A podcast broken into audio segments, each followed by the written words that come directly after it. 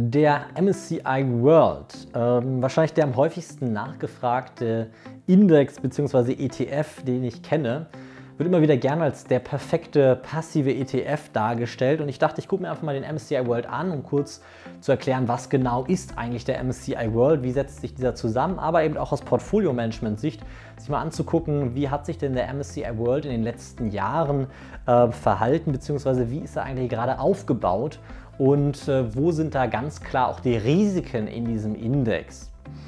Zuallererst, was ist der MSCI World? Im Prinzip ist der MSCI World der Versuch, die Weltwirtschaft zu repräsentieren. Und das Ganze geht natürlich immer nur näherungsweise. Es ist ein Modell oder eine Näherung, ähm, weil man kann nicht in alle Unternehmen der Welt investieren. Das hat zwei Gründe. Es sind nicht alle Unternehmen börsennotiert und äh, deswegen kann man erstmal nicht in alle Unternehmen generell investieren und zusätzlich sind dann viele von diesen Unternehmen auch sehr klein und dann ähm, wird das Ganze schwierig, effizient eben in diese kleinen Unternehmen zu investieren. Das hat verschiedene Gründe. Ähm, unter anderem eben natürlich auch die, die Gründe, dass bei geringer Liquidität die Transaktionskosten einfach steigen. Und MSCI hat sich eine Überlegung gemacht und zwar haben die gesagt, wir bauen einen Index, der erstmal die wichtigsten Länder abbildet. Das sind 23 Industrienationen, kann man sagen.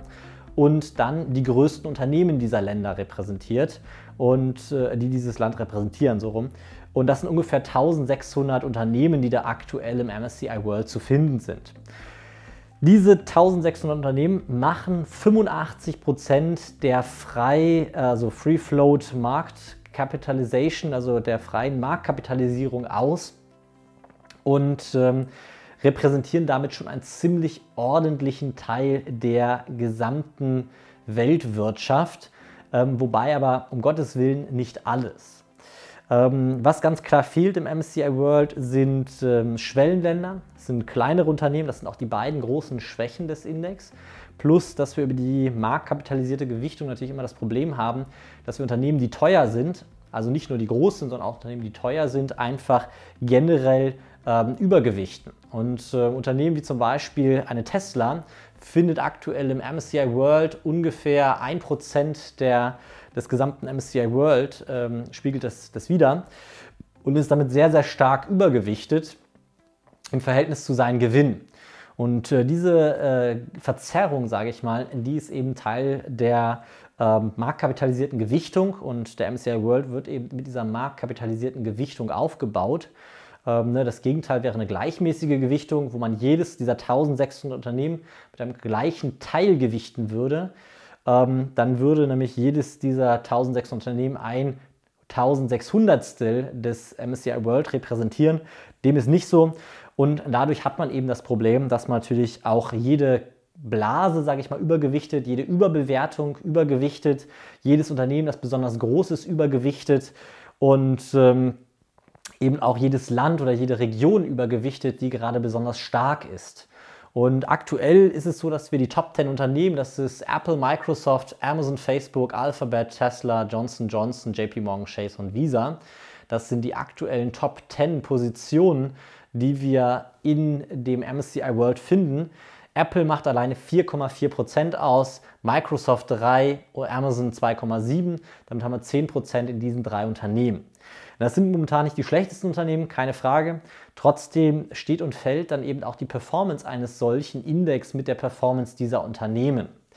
Und äh, ganz interessant ist eigentlich auch noch die, die Sektorgewichtung. Wir haben im MSCI World eine Sektorgewichtung, die aktuell ähm, zur Hälfte aus Informations-, also Information Technology, IT besteht, aus Healthcare und aus Financials. Das heißt, drei Branchen machen die Hälfte des ganzen, ähm, der gesamten ähm, Marktkapitalisierung des MSCI World aus.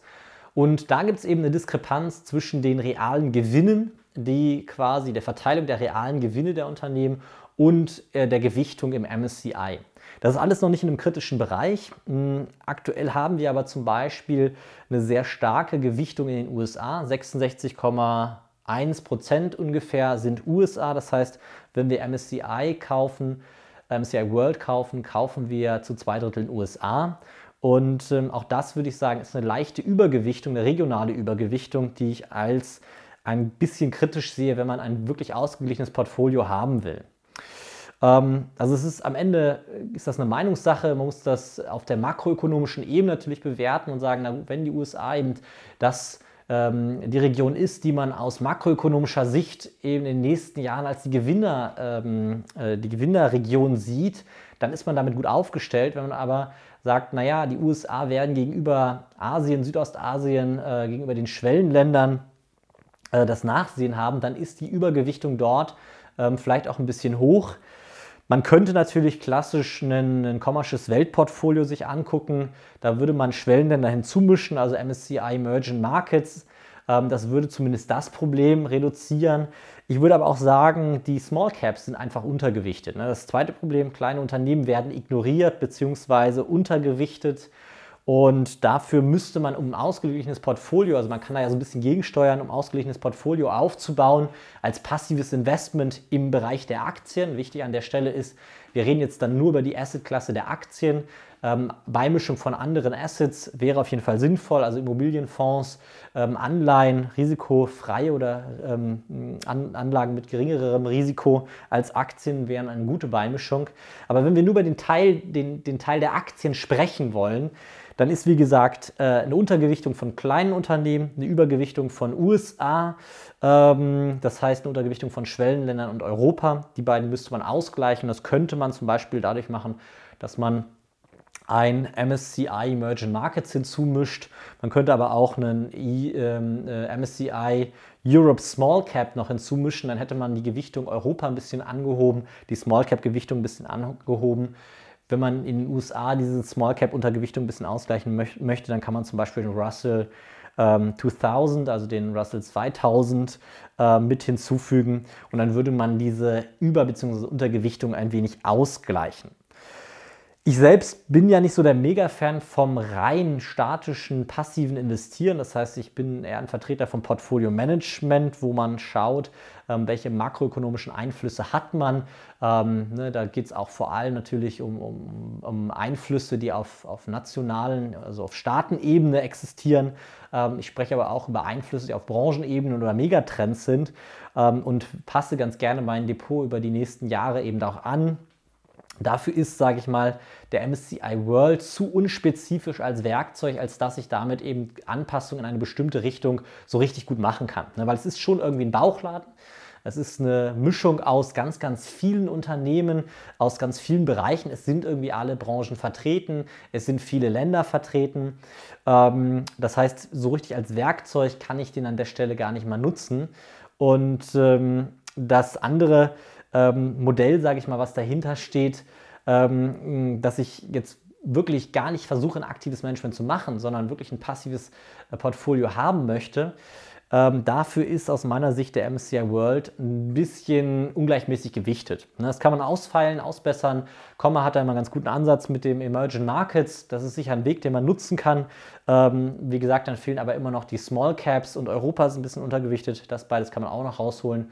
Und dann hat man im Prinzip eine sehr, sehr gleichmäßige Gewichtung. Also ich sage mal eine reale Investition in alle hm, börsennotierten Unternehmen weltweit oder zumindest ein schönes Modell, was das Ganze abbildet, was ja eigentlich der Grundgedanke des MSCI World ist. Ähm, einen Punkt möchte ich noch ansprechen, und zwar die Performance, weil immer wieder gesagt wird, ja, die Performance des MSCI World wird ja von so wenigen Fondsmanagern geschlagen. Das ist aktuell so, das stimmt. Also in den letzten zehn Jahren war das gar nicht so einfach, den zu schlagen. Ähm, da gab es nämlich ungefähr 9% geometrische Rendite, also jährliche Rendite. Ähm, das ist aber nicht die Regel gewesen. Also wenn wir 2010 zum Beispiel geguckt hätten und die 10-Jahres-Performance betrachtet hätten, hätten wir 1% pro Jahr verloren. Das heißt, wir hätten keine positive 10-Jahres-Rendite gehabt. Und die durchschnittliche 10-Jahres-Performance liegt bei 6,75% pro anno, per anno. Also da hätten wir quasi 3%, na nicht ganz, doch 3% weniger Rendite gehabt, als wir das jetzt in den letzten zehn Jahren gehabt haben. Und das darf man immer an der Stelle nicht vergessen. Es ist ganz wichtig, welchen Zeitraum man sich anguckt. Ein ganz häufiger Fehler, den ich erlebe bei der Auswahl von ähm, Anlagen, ist die, sage mal, vergangene 10-Jahres-Performance als Benchmark zu nehmen, zu sagen, das ist die Performance, die auch die nächsten 10 Jahre entsteht. Ganz so einfach ist das am Ende nicht. Ähm, und deswegen würde ich auch, hm, ich sag mal, zumindest für, meine, äh, für mein Portfolio ähm, mit einem sehr schlechten Bauchgefühl reingehen, wenn ich sage, ich mache jetzt eine, eine zehnjährige passive Investition ähm, rein in den MSCI World. Ne? Da muss man eine gewisse Beimischung machen aus meiner Sicht. Und ähm, erstmal, um diese, diese Über- und Untergewichtung auszusortieren. Und wenn man ein bisschen aktiverer Anleger ist, dann eben eine Anpassung gegenüber den, also im Hinblick auf die Megatrends, auf die makroökonomischen Einflussfaktoren, die jeder einzelne Staat mitbringt. Ähm, da geht es auch um, um, ökonomische Freiheiten, um, um Steuermodelle, Politik äh, von einzelnen Regionen und, und solche Themen. Und äh, dann würde der MSCI World als Werkzeug eben einfach nicht so richtig brauchbar sein. Ich hoffe, das Ganze hat dir weitergeholfen. Ähm, du kannst ja gerne mal deine Meinung zum MCI World und äh, in den Kommentaren nennen. Wenn du Fragen zum MCI World hast, auch gerne dann in den Kommentaren. Ähm, ich schaue mir das Ganze dann mal an und gebe vielleicht die eine oder andere Antwort darauf noch. Ähm, insgesamt ist es natürlich trotzdem ein sehr, sehr interessanter ETF, der von der Breite der Streuung her ähm, natürlich erstmal seinesgleichen suchen muss, weil durch diese sehr, sehr breite Aufstellung und auch die Investitionen in diese, ähm, sage ich mal, sehr großen Unternehmen, deckt er schon einen sehr, sehr großen Teil der gesamten Marktkapitalisierung weltweit ab. Und äh, das ist natürlich nicht so ganz uninteressant. Wir hören uns beim nächsten Mal. Bis dann. Ciao.